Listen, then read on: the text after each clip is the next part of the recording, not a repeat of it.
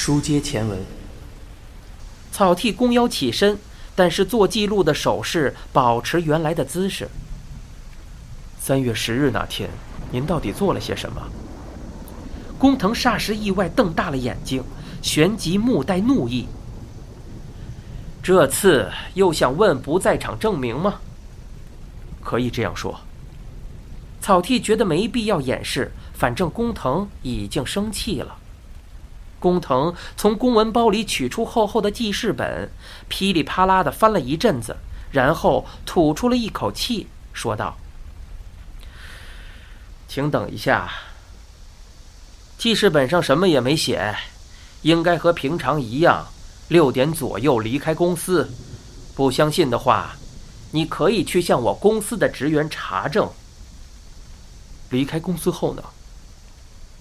我说过了。”记事本上什么也没写，和平常一样，回到这里，随便吃点东西就睡觉，就我一个人，没人替我证明。草剃说：“您能不能再仔细回想一下？我其实也希望嫌疑人越少越好。”工藤露出不耐烦的表情，再次垂眼看记事本。十号，对了，就是那天。他自言自语的嘀咕，草剃问道：“那天怎么了？”工藤说：“准确时间没印象了，大概吃到九点左右。后来我就直接回来了。对方是这人。”工藤取出夹在记事本里的名片，是设计公司的人。谢谢您。草剃鞠了个躬，走向玄关。他正穿鞋时，工藤突然喊住他：“草剃先生，你打算监视到他什么时候？”草剃蓦然回首看着工藤，工藤带着满脸的敌意，继续说道：“就是因为监视他，才发现我和他在一起吧？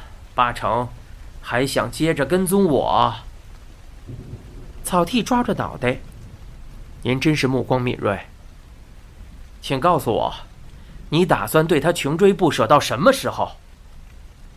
草剃叹口气，索性不再勉强作笑。他凝视着工藤，等到没那个必要为止。工藤还想说什么，但草剃已转身背对他，说声“不打扰了”，旋即打开了大门。出了公寓，草剃拦下一辆出租车。去帝都大学。司机应声启动了车子，草剃翻开记事本，他边看自己草草做的笔记，边回想和工藤的对话。有必要查证工藤的不在场证明吗？他心里其实早已得出结论了：那人是清白的，他说的是真话，而且他真心爱着花冈镜子，正如工藤所说。愿意协助花冈镜子的另有其人。帝都大学的正门已经关上了，四处可见的点点灯光闪耀在黑暗的夜空中。夜里的大学似乎笼罩在诡异的气氛里。草地走小门进去，和警卫通报来访的目的。我和物理系第十三研究室的汤川副教授约好了。他这么解释着。其实是瞎说。校内实验室的走廊悄然无声，不过从门缝间隙露出的光线可以看出，这里并非空无一人。想必正有些研究者或学生正默默埋首于研究之中。草剃此时想起，以前汤川也常留在实验室过夜。来找汤川，是还没去工藤家之前就已决定的。一方面是因为顺路，不过最主要的还是想问清一件事：汤川为何会在变天庭出现？和当数学老师的大学同学一同现身，是否和那人有关？如果他察觉了什么破案线索，为什么不告诉我？难道他纯粹只是想和那个数学老师闲话当年，并无特殊含义？对草剃来说，他不相信汤川会毫无目的专程去嫌疑人工作的店里。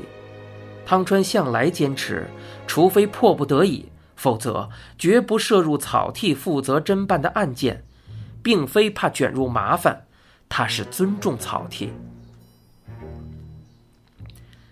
第十三研究室的门上挂着交代每个人去向的牌子，上面列着选修讲座的本科生和研究生的名字，也有汤川这等教师的名字。照牌子所示，汤川目前外出。草剃遗憾地叹了口气。汤川在外出办事后，八成会直接回家。不过，他还是想敲门碰碰运气。照牌子所示，应该有两名研究生在。请进。听到一个粗厚的声音回答，草地推开门，从他熟悉的研究室里现出一个身穿运动 T 恤、戴眼镜的年轻人，是一个他见过多次的研究生。汤川已经回去了。听到草地这么问，研究生一脸抱歉：“是啊，刚走。”我知道老师的手机号码。我也知道，没关系，我找他没什么事，只是经过附近，顺道过来看看。啊！研究生说着放松下来，他一定听汤川说起过，草剃这个警察常来偷懒打混。草剃说：“以他的个性，我还以为他会在这里窝到很晚。原来是这样。”不过这两天走的特别早，今天老师说他要去什么地方转转。去哪里？草剃问。该不会又跑到那个数学老师？研究生说出来的是出乎意料之外的地方。详情我也不清楚，是去小齐那边了。小齐？是。老师问我去小齐车站怎么走最快。他没说去干什么吗？我问他，去小齐有什么事？他只说有点小事。哦。草剃谢过研究生，走出房间，难以释怀的心情在心头蔓延。汤川去小齐车站干什么了？无需多说，那是距离命案现场最近的车站。草剃出了校门后，掏出手机。可刚从通讯录调出汤川的号码后，旋即取消。他直觉现在追问并非上策。既然不和我商量就介入此案，那就表示他一定有想法。不过我自己去调查我在意的事，应该无妨。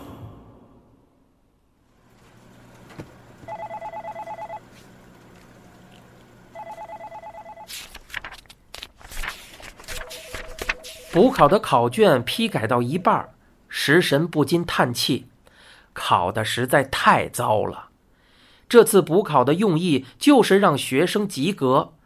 他自认比期末考试简单多了，可仍是几乎看不到一个像样的解答。